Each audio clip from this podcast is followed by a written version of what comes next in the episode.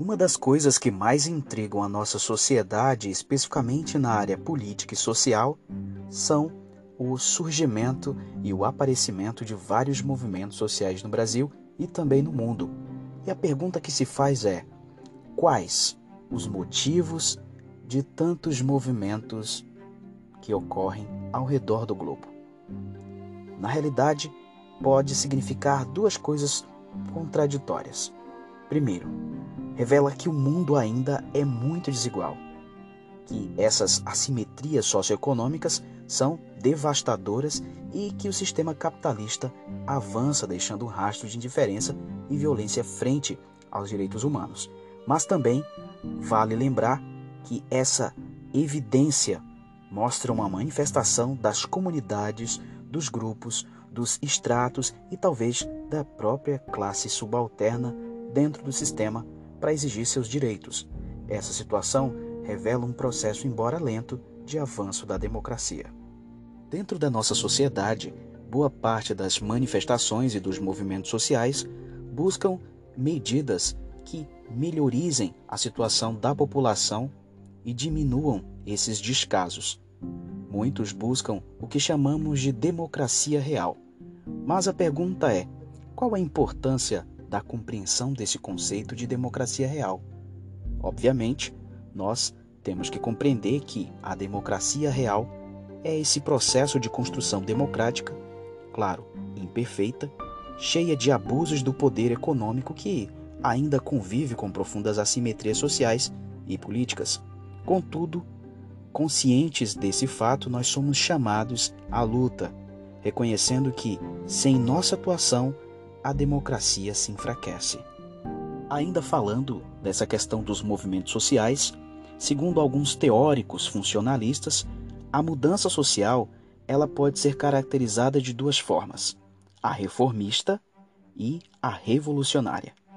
Para Emily Durkheim, os movimentos sociais são uma demonstração de desorganização social. Para Talcott Parsons, as mudanças reformistas, elas são mudanças de equilíbrio e sem elas a sociedade não teria suas acomodações e poderia se desintegrar-se. Assim, seria necessário que, de tempos em tempos, houvesse modificações que acomodassem os interesses, mas que não alterariam os fundamentos sociais, o que resultaria na ausência de revolução ou mudança radical nas estruturas assimétricas da sociedade. Algo muito próximo do mudar para ficar do mesmo jeito.